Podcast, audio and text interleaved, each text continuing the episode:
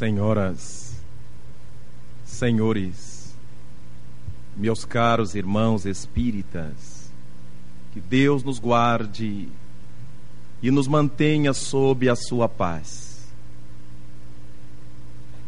Passava-se a década de 1840 e na velha Dinamarca, um notável teólogo pensava exprimindo o seu pensamento por meio dos seus escritos. Soren Kierkegaard teria ensejo naquelas oportunidades de intentar um mergulho na alma humana, até onde podia perceber, graças às luzes do seu conhecimento, Kierkegaard observava detidamente o sofrimento que tomava conta dos indivíduos, marcadamente nos momentos de decisão.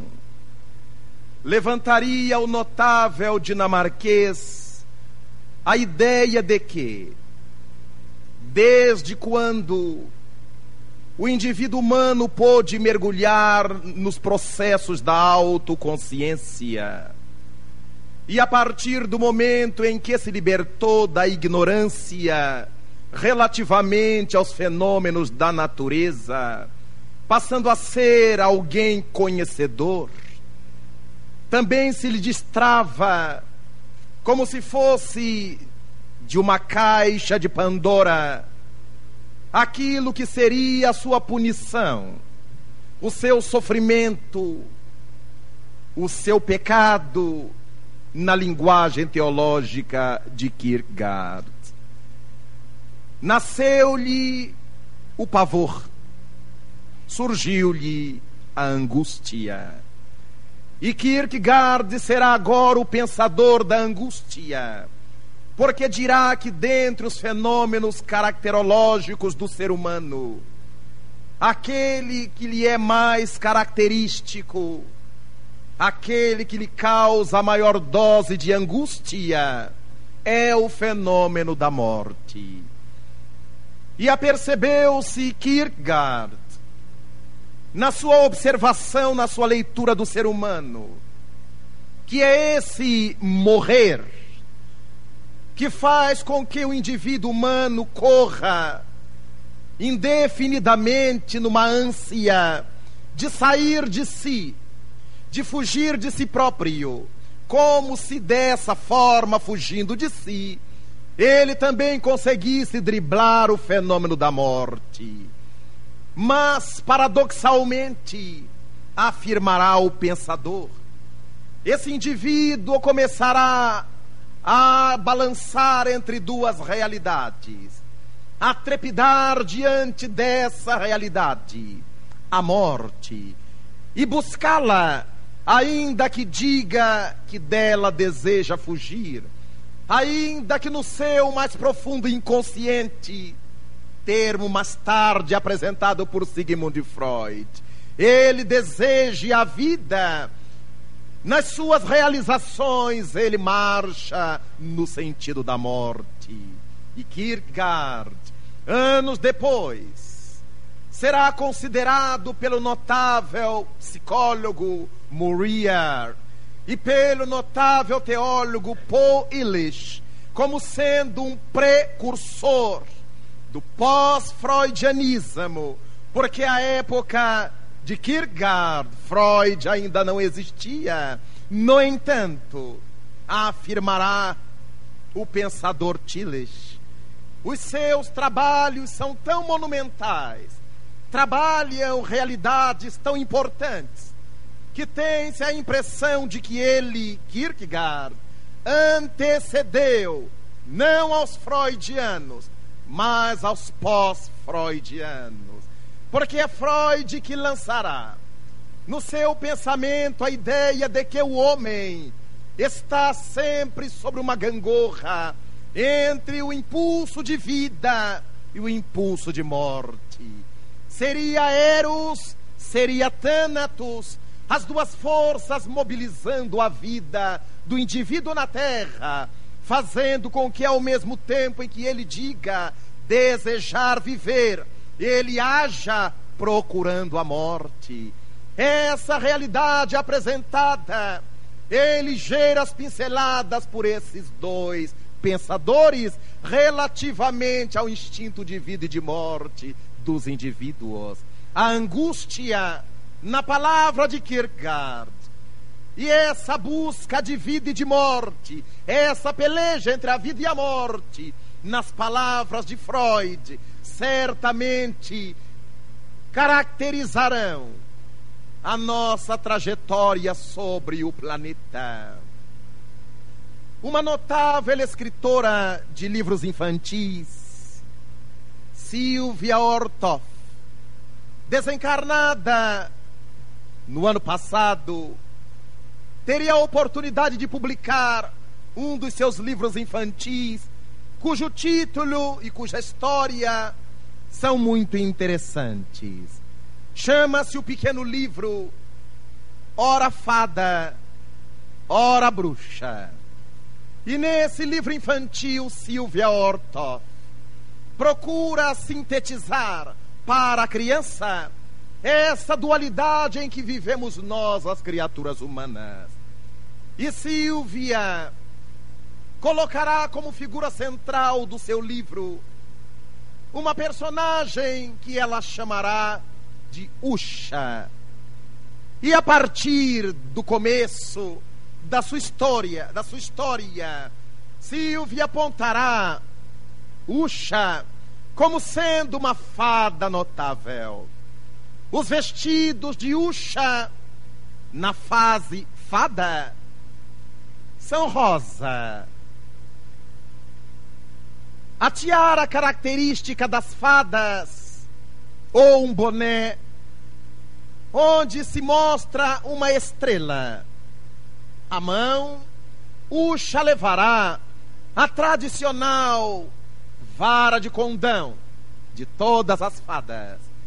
E nesse período em que Usha é fada, procura ajudar as pessoas, corre de um lado para outro, provocando situações as mais inusitadas em benefício das criaturas. Usha é benevolente, Usha é atenciosa, cuida dos interesses daqueles que, os, que a cercam, com tamanha bonomia que a faz amada por todos pelo chofer de táxi, pelo servidor da loja, pelo homem comum, pela mulher comum. Afinal de contas, ela está agora marchando para encontrar à meia-noite com o príncipe encantado, para que pudesse então ser pedida por ele em casamento e a sua situação se transformar para melhor. A escritora coloca nos passos da fada Usha algo de uma história infantil já conhecida a respeito dos sapatinhos de cristal da meia-noite, do encontro com o príncipe, que é do ideário popular desde há muito. Mas a fada marcha para esse encontro com o príncipe, e ao encontrá-lo, ela será feliz e não apenas estará feliz. E Usha tem o coração pulsante. Ela está indo ao encontro do príncipe e agita-se e emociona-se e antevê casada com ele, transformada em princesa tão logo surja à meia-noite. Sobe as escadarias com pressa, tem os sapatos nas mãos mas logo adiante ela se dá com o príncipe, depara-se com ele, e um sentimento terrível invade-lhe a alma. Mas por que que eu quero tornar-me princesa? Não, eu não posso tornar-me princesa. Será um ônus, um fado muito difícil de carregar. Então, é melhor fugir é melhor eu voltar à minha antiga realidade de bruxa. É mais fácil ser bruxa. E diante do príncipe estarrecido que a esperava, Uxa sai a correr e começa a mergulhar na outra realidade. Era mais fácil ser bruxa. E agora, os vestidos antes rosas, agora são vestidos azuis. Quase roxos. Mais roxos do que azuis. A cabeça, Uxa leva agora um boné. E ao invés de uma estrela, há uma lua, que é o símbolo das noites. Ao invés da vara de condão, aparece a tradicional vassoura das bruxas. E a gargalhada. E todas as expressões completamente opostas àquelas expressões de Usha na sua fase de fada. Silvia Ortoff o cuidado de colocar o cenário onde agora respira a bruxa Usha. Um cenário das famosas teias de aranhas. Obscuro. E nessa fase, a bruxa Usha trata de pregar as peças mais inconsequentes nas pessoas. Dá-se por feliz quando consegue pregar uma peça, causar mal-estar, dificultar alguém, perturbar a vida das pessoas. E diz na sua insanidade de bruxa o quanto é bom ser bruxa, revirar, remexer aquele caldeirão terrível, onde todos os sentimentos torpes, onde todas as pulsões beligerantes, tormentosas, viciosas, ali estão mescladas para que ela pudesse se, se utilizar desse alimento deteriorado do caldeirão das bruxas. Termina a história com a autora situando aquela personalidade, aquela jovem, aquela mulher, aquela criatura que ora se tornava fada, que ora se fazia bruxa, como uma criatura aparentemente normal, preocupada com seu computador e vivendo agora com as suas preocupações eletroeletrônicas. No meio da história da fada e da bruxa, há espaço para que ela demonstre que aquele indivíduo, fada, bruxa, era um indivíduo como nós, que tem seus anseios pela tecnologia e vai buscar trabalhar no seu computador. Pensamos dedicadamente, delicadamente, nessa dualidade apresentada por Silvia Ortoff para as crianças. E possivelmente as crianças se darão conta de que era uma pessoa engraçada, uxa, porque havia momentos em que era uma pessoa boa, havia outros momentos em que se fazia uma criatura má, perniciosa. Mas dificilmente a criança penetrará nessa psicanálise freudiana, nessa psicanálise ou teopsicanálise de Schoren Kierkegaard, para perceber que nós somos exatamente assim. Nós somos como Usha, temos em nós essa bilateralidade. Temos essa angústia, a mais terrível, a de morrer. Mas, ao mesmo tempo, tememos a felicidade. Nos encaminhamos para a felicidade, mas tememos ser diferentes daqueles que gostam e gozam a infelicidade. É dessa forma que ao percebermos escritores de diversas épocas que trabalham a questão do indivíduo humano frente aos seus conflitos, acharemos essa dualidade expressa de múltiplas maneiras para nos levar à reflexão de que estamos sobre essa gangorra do alto e do baixo, feio do bonito do bem, do mal, do yin, do yang.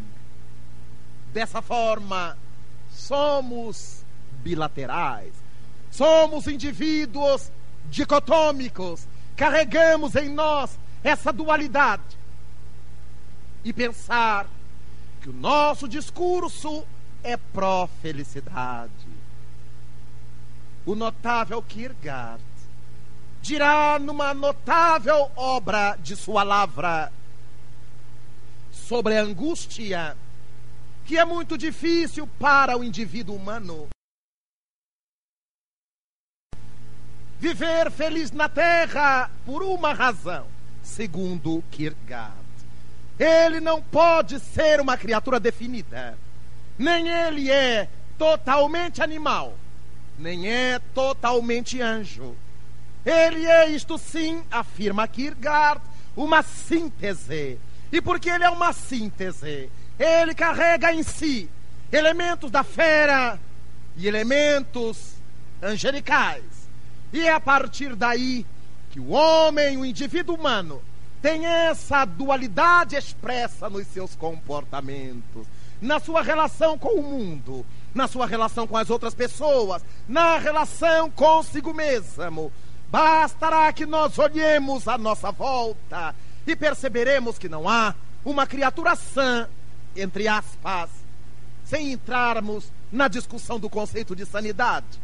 Mas dentre nós, nenhuma criatura sã terá dúvidas em afirmar que preza a sua saúde, que gosta da sua saúde, que quer a sua saúde, pretende mantê-la, mas enquanto conversa isso conosco, puxa do bolso seu abençoado e desgraçante cigarro.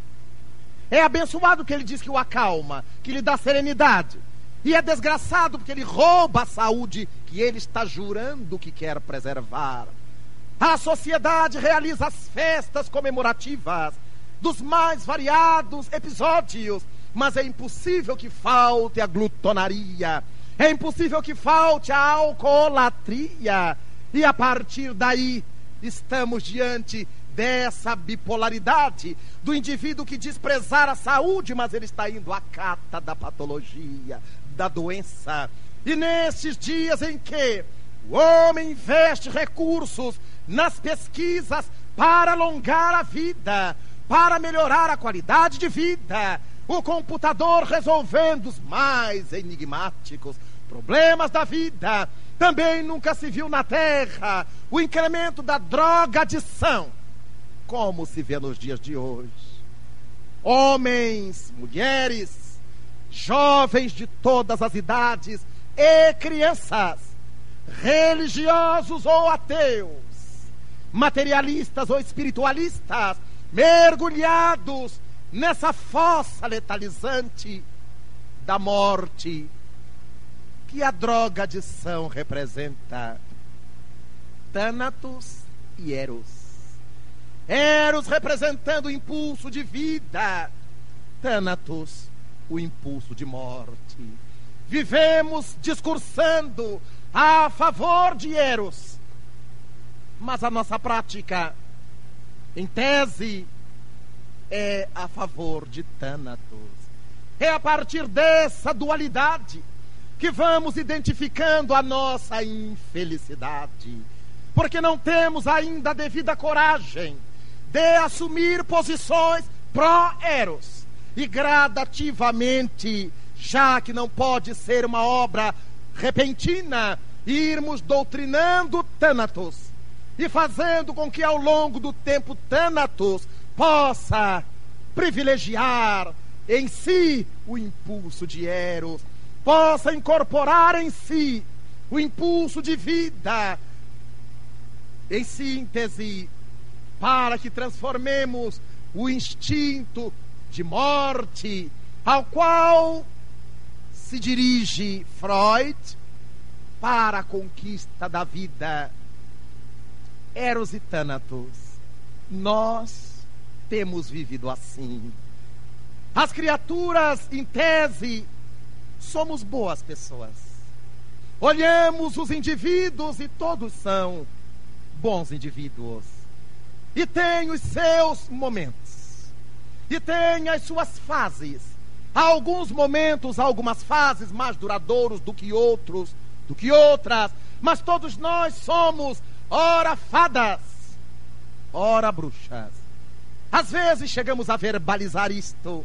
Há criaturas que nos dizem: Eu sou muito bom, mas não pise no meu calo.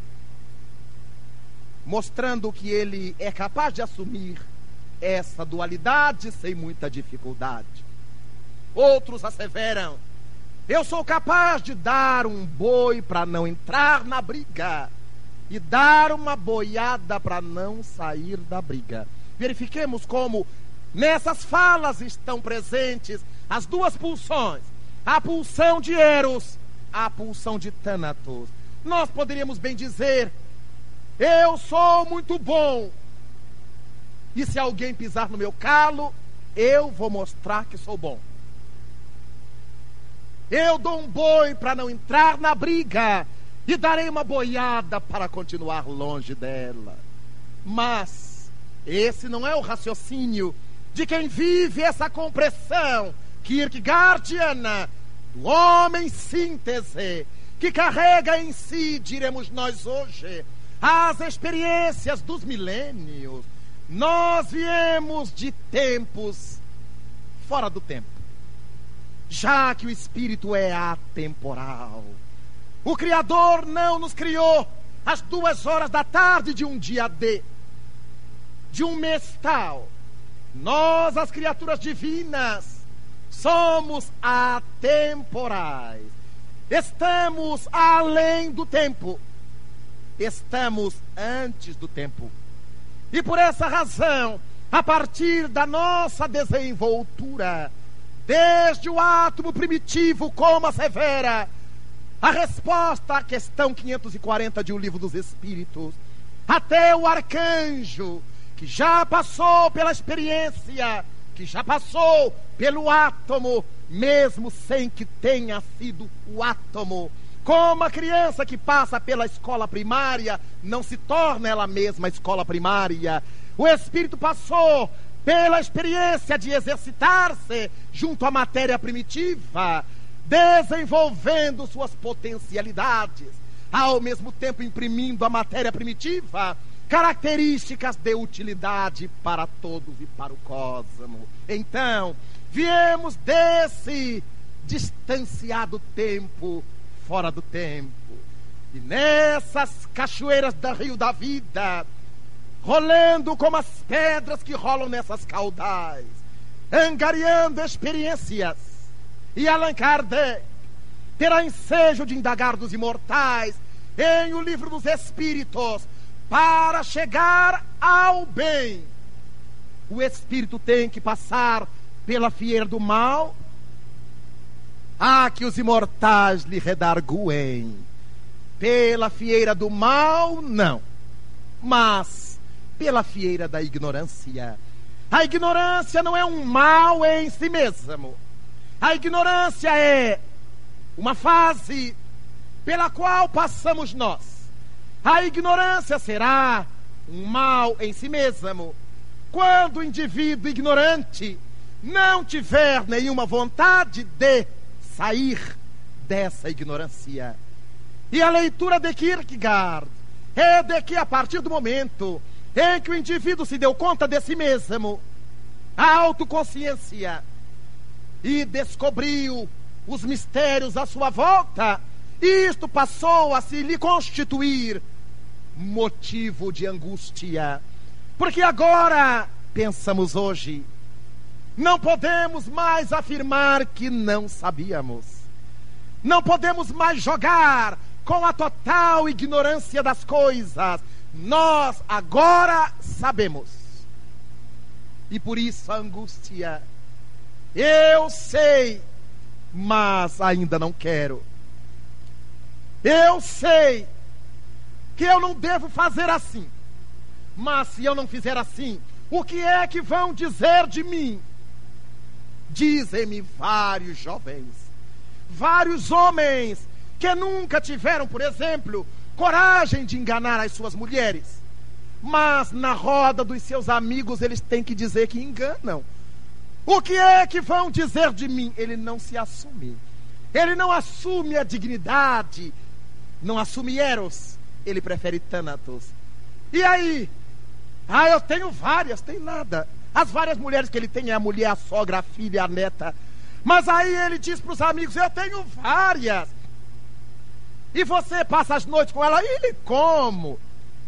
Mas ninguém se dá o trabalho de saber qual o vínculo dele com essas mulheres. Ah, mulheres fidelíssimas aos seus companheiros. Mas na roda das amigas, elas falam palavrão, elas fumam, elas bebem alcoólico, elas se prostituem verbalmente, elas têm gatos e tigres à sua espreita. Mentira. É a falta de coragem de assumir Eros. O velho Rui Barbosa já o disse: chegará o dia em que o homem terá vergonha de ser honesto. Tamanhos os desplantes. E Jesus Cristo já o antecedera dizendo que de tanto ver a alucinação campear pela terra, o absurdo, o desatino, o amor de muitos esfriaria. A partir daí, nos damos conta de que os nossos conflitos hoje são conflitos pela autoassunção. Assumirmos-nos, dizer a nós próprios aquilo que nós queremos e fazer aquilo que nós queremos, desde que seja para o bem. E se for para o mal, existirá necessidade de nos transformarmos, de nos convertermos, de nos modificarmos, buscando Eros. Não vivamos na neurose de ficarmos atormentados se estamos fazendo mal, se estamos fazendo bem, porque será quase sempre muito difícil na sociedade de valores estranhos na qual vivemos definir quando é que estamos fazendo bem, quando é que estamos fazendo mal. Mas se nos apegarmos ao impulso de vida e ao impulso de morte, nos questionaremos: isto que eu estou fazendo ou pretendendo fazer servirá à vida ou alimentará a morte? Se alimentar a morte, não importa. O que é que eu vou ganhar, o que é que eu vou lucrar, a quem eu vou ofender, a quem eu vou agradar. Se aquele impulso for pró-morte, abandonemo-lo, abdiquemos se for pró-vida, não importa quanto nos vai custar, não importa o que vão dizer de nós, ele é o impulso para cima, para Eros, para a vida. Assumamos e o realizemos. Aí então, nos damos conta do quanto carregamos de fada em nós, o quanto carregamos de bruxa em nós a fada representando aquela criatura dos milagres da vida, aquela capaz de realizar as coisas tidas por impossíveis. A fada, a representação do indivíduo que é capaz de atirar ácido para destruir as mais notáveis plantações da vida. A bruxa é aquela criatura que não trepida em caluniar, em mentir, em exagerar para baixo, de modo a criar um conflito, criar uma conspiração. A fada, esse impulso do indivíduo de sair de si ao encontro da necessidade alheia. Quando em nossas cidades ocorre, por exemplo, um flagelo, e vemos como a comunidade se une. Pomos para fora a nossa fada interna, pelas coisas que vimos, pelo noticiário chocante, pela dor à nossa volta, nós que temos horror à morte, teoricamente, começamos a buscar o impulso de vida, abrimos as gavetas, abrimos as nossas contas bancárias, abrimos a nossa casa, a nossa dispensa, abrimos a nossa boca, o nosso coração, tudo para atender de modo fada as necessidades alheias. Mas passou a crise, E uma dessas pessoas atendidas passou por nós na rua e não nos saudou. Não fez as mesuras que gostamos tanto de ver. E já nos cansamos de ser fadas. A gente faz caridade neste mundo, aí o que, que recebe? Olha a ingratidão. Eu não faço mais caridade a ninguém. E incorporamos a bruxa. Porque ainda não tínhamos transformado essa bruxa.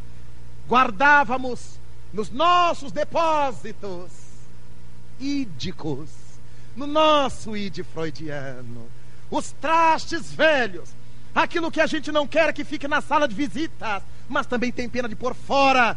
Nós pomos no porão. E um belo dia essas coisas do porão podem vir à tona.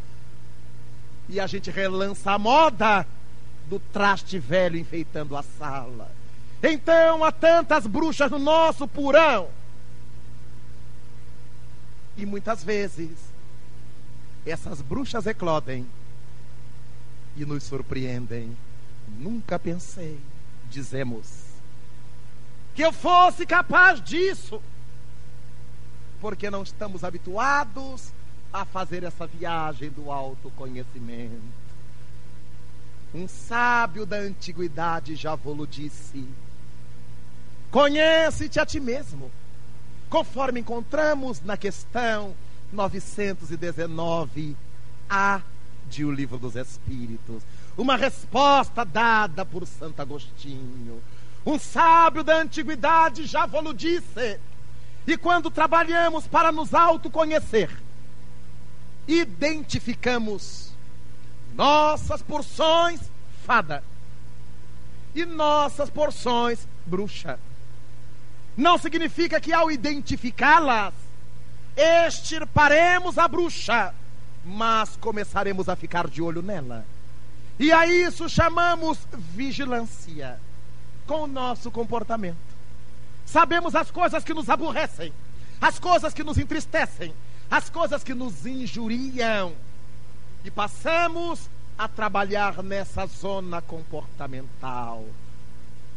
Antes dizemos: como é que Fulano teve a coragem de fazer isto comigo? Quando nos damos conta dessas realidades, passamos a pensar diferente. Ora, se Fulano faz com todo mundo, como não faria comigo? Quando nós nos estudamos, passamos a compreender melhor as coisas ao nosso redor. E diante do impulso de morte, perguntamos-nos: o que é que Deus quer de mim? Ao invés de nos perguntarmos: por que é que Deus me pôs aqui? Que mal eu fiz a Deus para estar neste mundo? Eu acho que eu nasci fora de época. Eu acho que eu não mereço isto. Quando nós nos vamos conhecendo, nós dizemos: Eu mereço isto e mais alguma coisa. E Deus, o Criador, que é amor, que é justiça perfeita, consegue fazer com que eu acerte em parcelas suaves os equívocos que nós geralmente cometemos a atacado, a grosso, e vamos pagando a retalhos.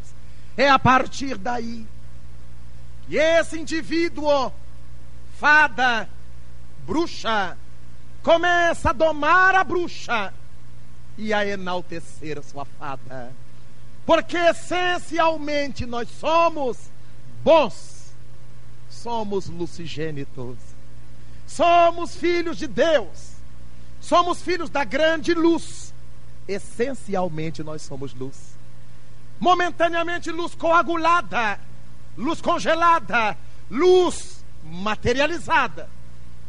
Mas depois desse congelamento dessa luz, nós começamos a voltar para o Criador. Estamos na fase da luz matéria, da luz partícula, e começamos a sair para a luz onda, para a luz, energia mais pura, energia mais rarefeita, porque todo o universo pulsa energeticamente. Então, somos todos filhos do grande rei. Então, somos todos príncipes, somos todos princesas, somos todos herdeiros dessa felicidade.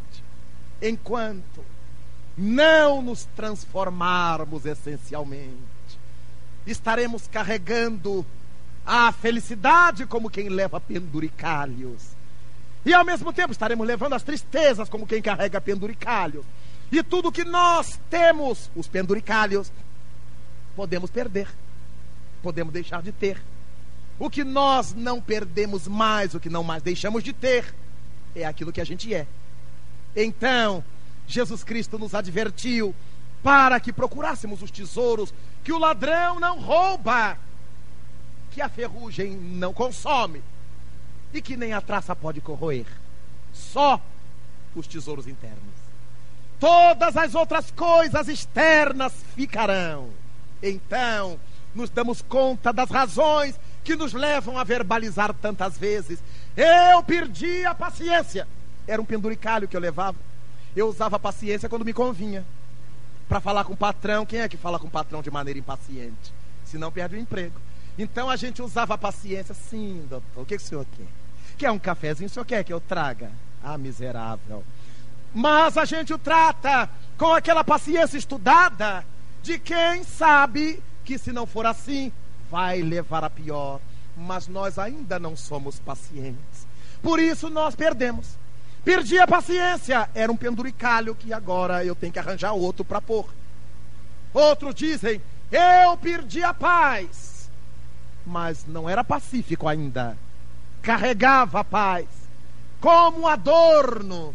Há pessoas que falam mole, irmãzinha, irmãozinho. E quem olha assim, meu Deus, que paz. Controle emocional. A pessoa é controlada. E é graças a esse controle que nós vamos disciplinando para chegar lá. Mas há momentos em que, no meio da estrada do controle, vem um trambolho, e a nossa síntese, anjo animal, não resiste. E o animal grita, e o animal estertora, e o anjo não consegue se exprimir. Nós todos carregamos esses penduricalhos. Por isso dizemos: eu sou muito bom, mas não pise no meu carro. É que a gente ainda não é. A gente está muito bom. Porque as conveniências permitem. Quando nós nos tornamos bons, as coisas são diferentes. Lembremos-nos Jesus bom, só o Pai Celestial. É uma incorporação de tal forma imponente que nós não podemos ser bons sem fazer o bem. Nós nos dizemos bons e nos esquecemos dos nossos atos que não são bons. É impossível que alguém seja bom e não faça o bem. A não ser que nós ajuntemos a esse adjetivo uma complementação. E aí nós dizemos: Fulano é bom para lenha, pega fogo fácil. Fulano é bom para briga, passa recibo fácil. Aí tá o bom está justificado. Mas se quisermos dizer o bom da bondade, aí não dá para entender que alguém seja bom até o momento que se pise no seu calo. Somos fadas e somos bruxas. A doutrina espírita. Vem trabalhando essa dicotomia da alma humana, desde Paulo de Tarso, no Novo Testamento, identificando essa realidade da compulsão, da impulsão, do instinto, advindo dessas experiências milenárias do homem que veio dos princípios mais remotos, simples e ignorante, até chegarmos a essa realidade da razão, da volição, da vontade, bem ou mal executada, mas da vontade, até chegarmos aqui largos e largos milênios. Agora, quando nos lembramos de Paulo, ele afirmava: O bem que eu quero, esse eu não faço. O mal que eu não quero, esse eu ainda faço. Mostrando nas palavras apostólicas a luta que todos nós travamos, inclusive ele, para se libertar de Tânatos na busca de Eros. E mais tarde dirá o próprio Paulo a respeito do homem novo na contraposição ao homem velho. Existe em nós essa dualidade que Silvia Ortoff chamou de fada bruxa e que Paulo de Tarso chama homem novo, homem velho, que a psicanálise chama de Eros e Thanatos. A partir daí, vale a pena pensarmos na magia dessa doutrina espírita, na maravilha desse espiritismo, que vem falar-nos a intimidade da alma, não para nos condenar. Nenhum de nós está irremediavelmente perdido nas combustões infernais. Nenhum de nós se acha perdido no tonel das Danaides. Nenhum de nós se acha nos infernos das mais variadas, variadas tradições mitológicas. Estamos, isto sim, num campo de batalhas, em que, na condição de lutadores, perdemos algumas lutas, mas o importante é que não percamos a luta final. Algumas lutas do campo terrestre nos levam a vitoriar. E às vezes nos perdemos aí. Já achamos que ganhamos todas as virtudes. Já consegui isto, mas há outras coisas a conquistar. Não deveremos cochilar. E Paulo de Tarso prossegue a nos chamar a atenção. Aquele que pensa estar de pé, cuide e não caia. Aquele que pensa que já está tudo bem, tenha cuidado e não caia. O espírito André Luiz, através da mediunidade de Francisco Cândido Xavier, dirá que depois de centenas de quilômetros de uma viagem, o último quilômetro ainda reserva ao viajor inumeráveis surpresas. Então, a necessidade da vigilância e afirmará Jesus Cristo aquele que perseverar até o fim, também esse último quilômetro, este sim encontrará felicidade, esse encontrará essa salvação, entre aspas, elaborada pela nossa própria luta, este encontrará Eros, esse encontrará vida. Eu vim para que tenhais vida, mas não uma vida qualquer, não uma vida comum, mas vida abundante. Vós sois deuses. Já vou-lo tenho dito. Vós sois deuses. O que eu faço?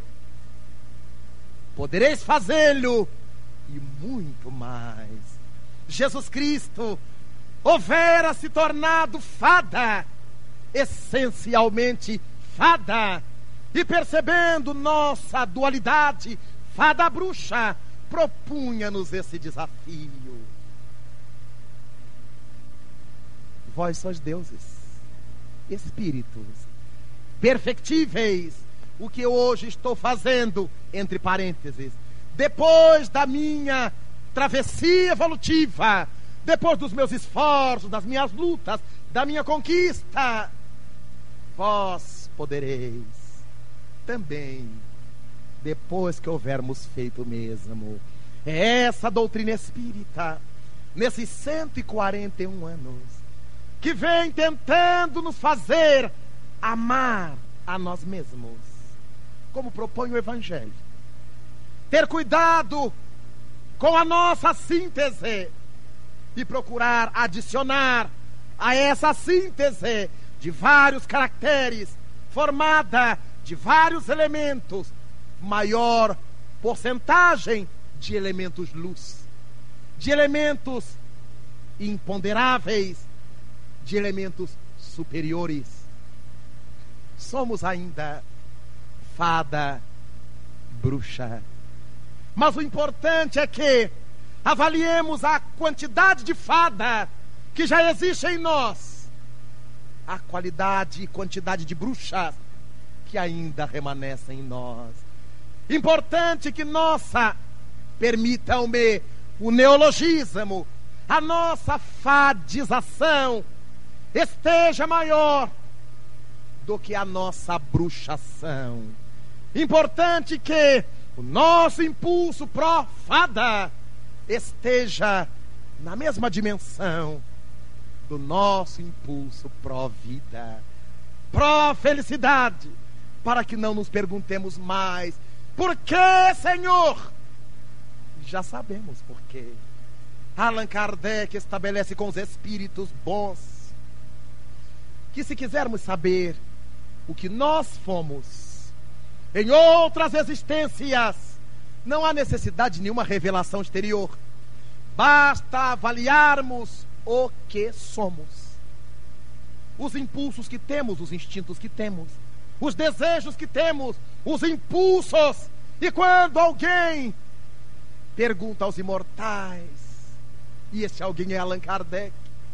É sempre válido o primeiro impulso. Os espíritos redarguem. Depende de qual seja esse primeiro impulso. Há tantos de nós marcados por essa fada bruxação que agride, que fere o semelhante no impulso. Ah, quando eu vi, já tinha feito a gente precisa ver antes. E a isso se dá o nome de vigilância.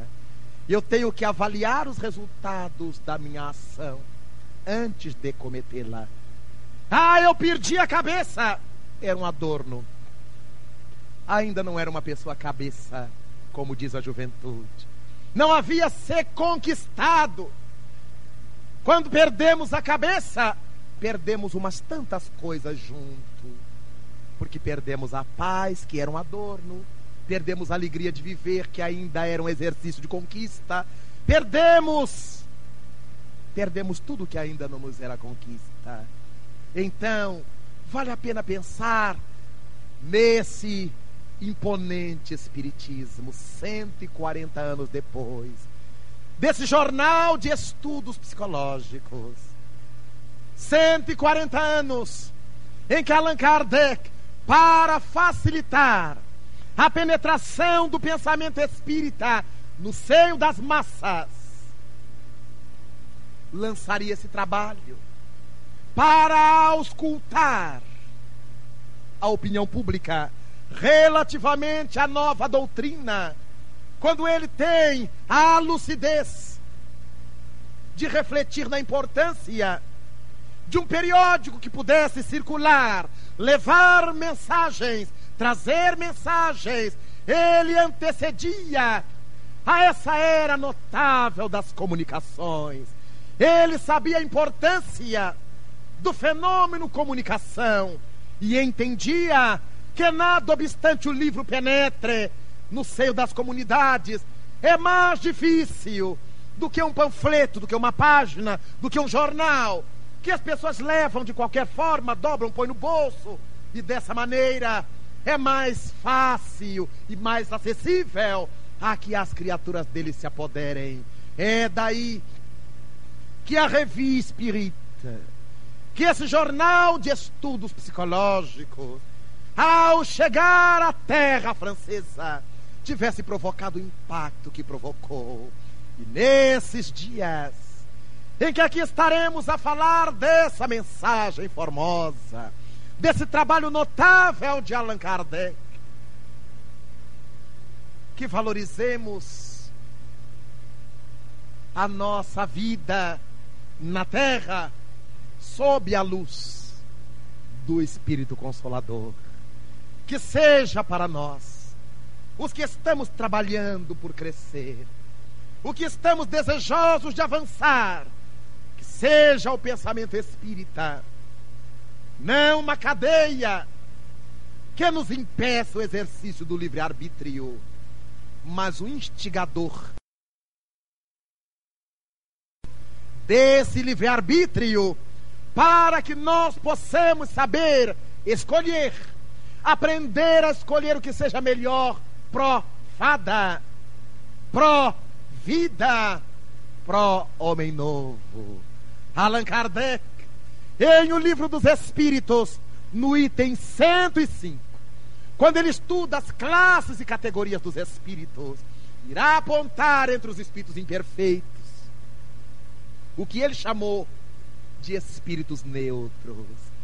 São entidades espirituais que afirmam estar estarem atrás tanto para fazer o bem quanto para fazer o mal. Allan Kardec discute a questão, mostrando a impossibilidade de alguém que tenha conhecido bem fazer o mal. Por que, que essas coisas ocorrem? E de alguém que esteja vinculado a esse impulso maléfico fazer o bem. O livro dos Espíritos abordando essa dualidade. Fada, bruxa, que faz com que os indivíduos se digam neutros. E a mentalidade popular acredita que haja entidades espirituais que sejam capazes de fazer o bem e de fazer o mal ao mesmo tempo. E isto faz com que vários religiosos digam a respeito de nós, espiritistas, que estamos nas garras do demônio. E o demônio é capaz de fazer o mal e fazer o bem. E a caridade? E o bem que nós realizamos é arte demoníaca. Primeiro ele faz o bem e depois que vos conquistar, ele apresenta o mal. E esses irmãos nossos não se dão conta de que ao fazerem essa afirmação, garantem que Deus é inferior ao demônio, caso o demônio existisse, como a teologia quer. Porque Deus só faz o bem. E o demônio faz o bem e o mal. Tem um atributo a mais. É claro que essa expressão do senso comum reflete a nossa ignorância teológica relativamente à divindade. Os espíritos capazes de fazer o bem e de fazer o mal, somos nós as almas em lutas entre luz e sombra, entre o erro e o acerto, entre o alto e o baixo, entre as relatividades da nossa vida material. E por isso somos passíveis de ora dar vazão à nossa porção extremadamente inferior e ora sensibilizados por outras razões darmos vazão à nossa porção luminosa. Vós sois deuses. O que eu faço podereis. Futuro. Porque sabia ele que depende de luta, depende de esforços, depende desse impositivo da vontade, para que gradativamente cheguemos lá. Quando nos vem à boca aquele gosto de sangue, da vindita, da vingança, antes que a mente totalmente se obnubile, perguntemo-nos diante do nosso espelho: para que que eu vou fazer isto? E depois que eu fizer isso? e as pessoas que serão atingidas, e eu que serei atingido por aquilo que atinge as pessoas. E quando começar a, começarmos a pensar em todas essas variantes, fada já nos terá incorporado. E ao invés de ódio, de mágoa, de rebeldia, estaremos com um profundo sentimento de benevolência, de piedade, e isso faz muitas mães dizerem diante dos assassinos de seus filhos. Eu fico com pena da mãe dele. E não desejo-lhe nenhum mal, por todo o mal que ele me fez. Quero que ele viva muito, para que se conscientize do erro que cometeu. Tive ensejo de conhecer uma família que agiu exatamente assim. Sua filha, jovem, profissional bem-sucedida, em São Paulo, foi assassinada brutalmente pelo próprio esposo desatinado. Foi apanhado em flagrante, o assassinou. A família comunicada do infausto. E os dois irmãos e os pais correram para lá. Moravam como moram nas Minas Gerais. E ao chegar diante do corpo enregelado da filha morta, eles choraram de emoção. Ah, minha filha, que pena que você tinha que sair da terra de uma forma tão violenta. Mas Deus não erra. Lamentavelmente, seu marido quis tornar-se a mão da justiça. Mas Jesus Cristo havia informado para todos nós que o escândalo é necessário. É necessário que ocorram as dificuldades. É necessário que nós resgatemos o que devemos. É necessário que haja sofrimento na terra. É necessária a luta humana. Mas ai de quem provoque ao indivíduo tudo isso e cada uma dessas coisas. E aquela família foi ao encontro do assassino. E todos preocupados com as reações. Aquela mulher, mãe da falecida, com o coração de mãe profundamente encharcado de amor, abraçou-se com ele e começou a chorar. Por que é que você fez isso? Se nossa filha estava cometendo algum engano, por que, que não conversou conosco? E aquele homem brutalizado por Uxa, a bruxa, no momento de insanidade, tendo cometido aquele desatino, desabou Esperava escutar impropérios para revidar com outros impropérios. Mas encontrou a ânfora de amor aberta e começou a chorar. Pediu perdão porque estava sob efeito de drogas. E até hoje, a família da esposa morta é a família que ele tem porque o visita no cárcere. Atende-o Lê o Evangelho segundo o Espiritismo para ele. Entende-o. Os irmãos, seus cunhados e seus sogros, até hoje. Logo, não foi um impulso de momento, não foi uma atitude pró-mídia para que os escrevessem. Era a verdade que a doutrina espírita lhes havia ensinado a viver. Eles sabiam que sua filha não estava inocente diante das leis da vida. E aquele homem foi o infeliz que resolveu tomar a si o que caberia às leis divinas realizar. Então, há tanta gente à nossa volta cuja parcela de fada é muito maior do que a parcela de bruxa. E por que é que nós não podemos fazer o mesmo? Cada qual na sua luta, esforçando-se por realizar o melhor. E a revista espírita,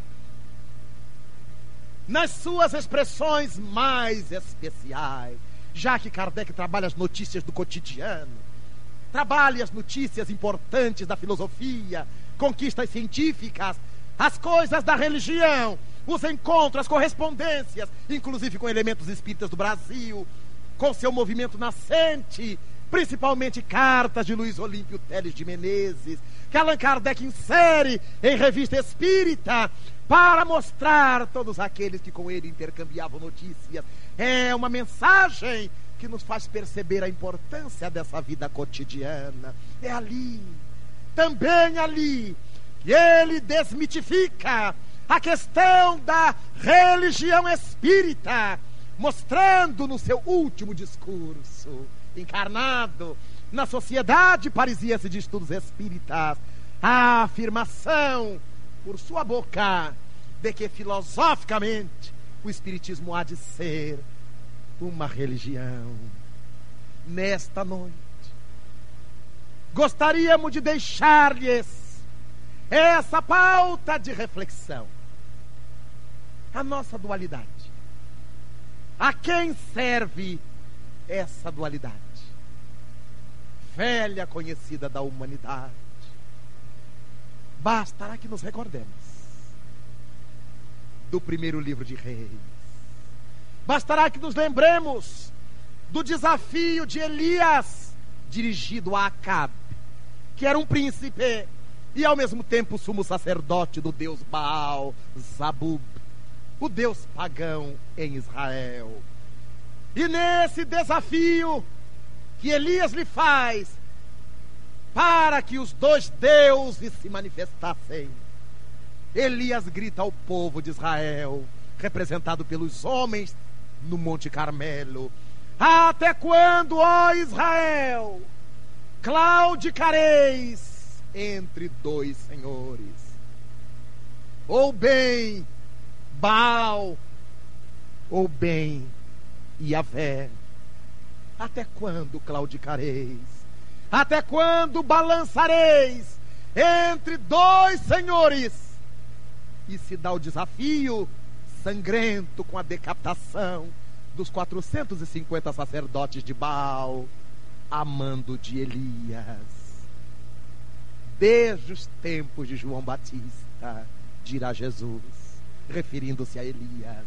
O reino dos céus é tomado pela violência e lança seus ensinos de paz e mansidão.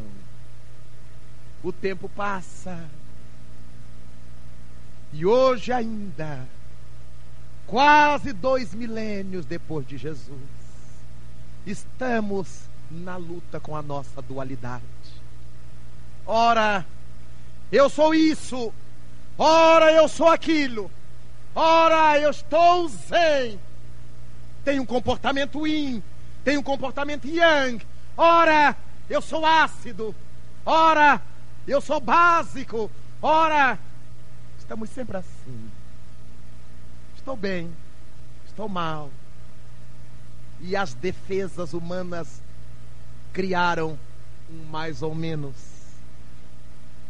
Que quer dizer que está mal. Mas para não dizer totalmente, o indivíduo diz que está mais ou menos. O que nos permitiria perguntar mais para mais ou mais para menos? Mais para fada ou mais para bruxa? Então, hoje, quando estamos reunidos para louvar a codificação espírita e as suas extensões, dentre elas a revista espírita, queremos deixar-lhes mais uma vez o digo, essa página, para que pensemos em nós. O que desejamos para nós? Qual é o impulso que me vitaliza? o impulso do homem novo ou do homem velho? Qual é o impulso que eu mais valorizo? Eros ou Thanatos? O impulso de amor e vida ou o impulso de morte e finação?